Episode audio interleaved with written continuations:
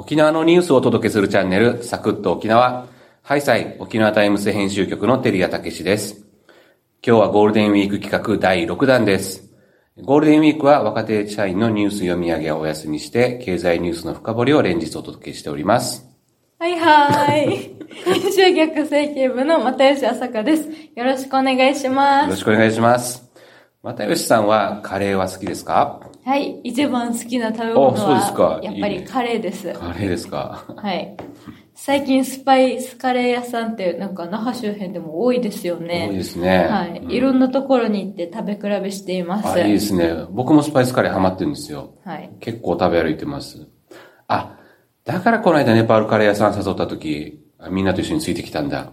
はい。でも、あのお店、なんか結構異常に高かったですよね。はい。ごめんなさいね。あれは、多分僕のミスだよね。はい。あの、本当は600円なんだよね。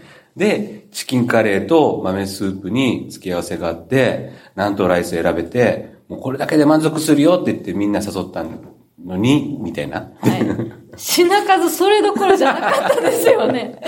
なんかカレーと豆スープは同じなんですが、それプラスなんか副菜3種類くらいあって、ライスも、ライスかな選べるっていうか聞かれなくて、ライスも何も出てきて、あれ？なんかステル屋さんが説明してたシンプルな感じじゃなくて、結構豪華で、絶対これオーダーミスっただろうってみんなで会計に怯えながら食べてましたよね。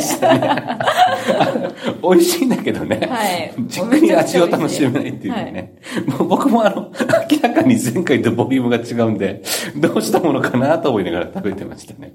会計800円くらいかなって覚悟していったら、それを回って1200円で、テレ屋さんが言ってた金額の倍の値段やしってなって、後ろ帰って静かにテレ屋さんを睨みましたよね。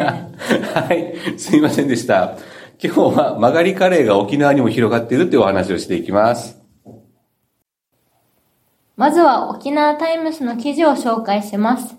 バーなど夜間に営業する飲食店が閉まっている昼間の時間帯を借りて開業する曲がりカレーが増えています。厨房設備が整っているため、投資を抑えて客の反応も確かめられる効果があります。新型コロナウイルスの流行で開業を断念したけれども、曲がりに活路を見出し、改めて挑戦する人も出てきました。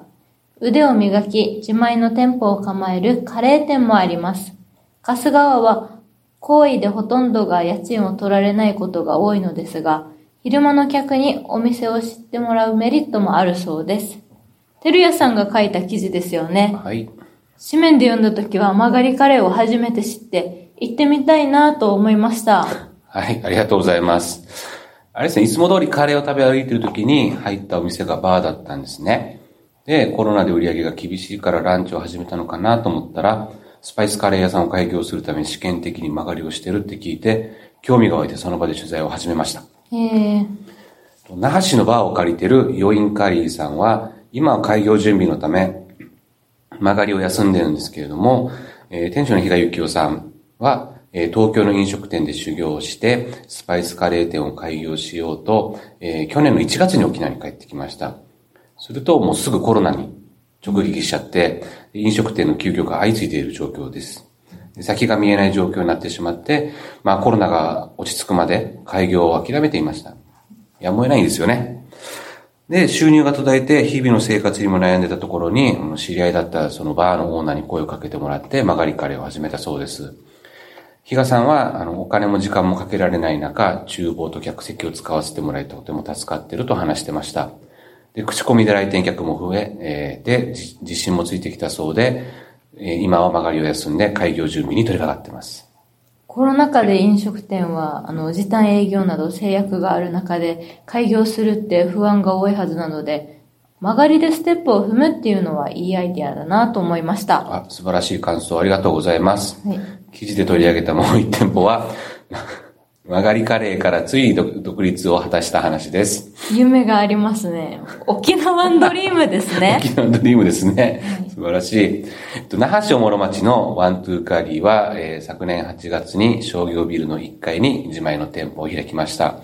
一昨年の9月に同じビルの5階にあるスナックを間借りしてたんですけれども、えっ、と、店主の比嘉さんは、あの、その頃独学でスパイスカレーを勉強していて、そのスナックのお客さんだったそうなんですね。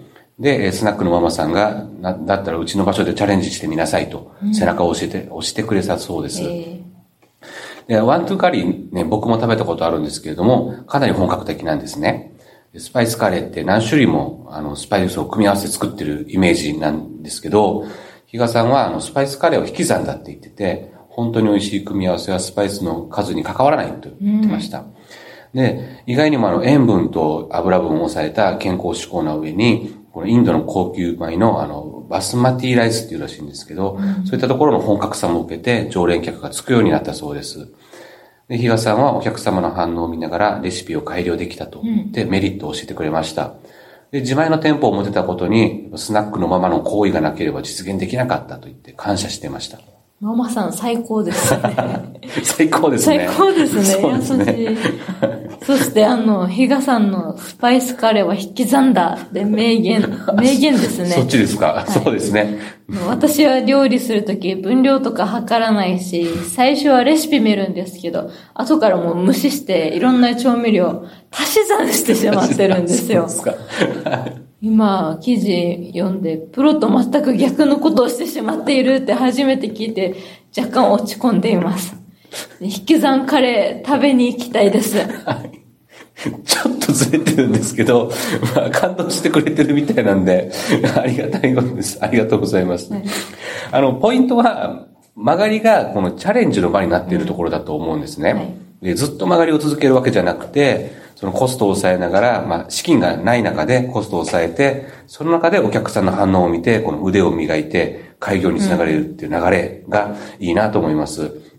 ね、それを応援してくれて、あの、店舗を貸してくれてる飲食店のオーナーの皆さんの優しさも、えっ、ー、と、ちょっといいなと思って、記事を書きました。はい。はい、エンディングです。足し算と引き算のコントラストが気に入ってしまい、解説じゃないで持論のじ、持論を自信満々に喋ってしまい、すいませんでした。どうした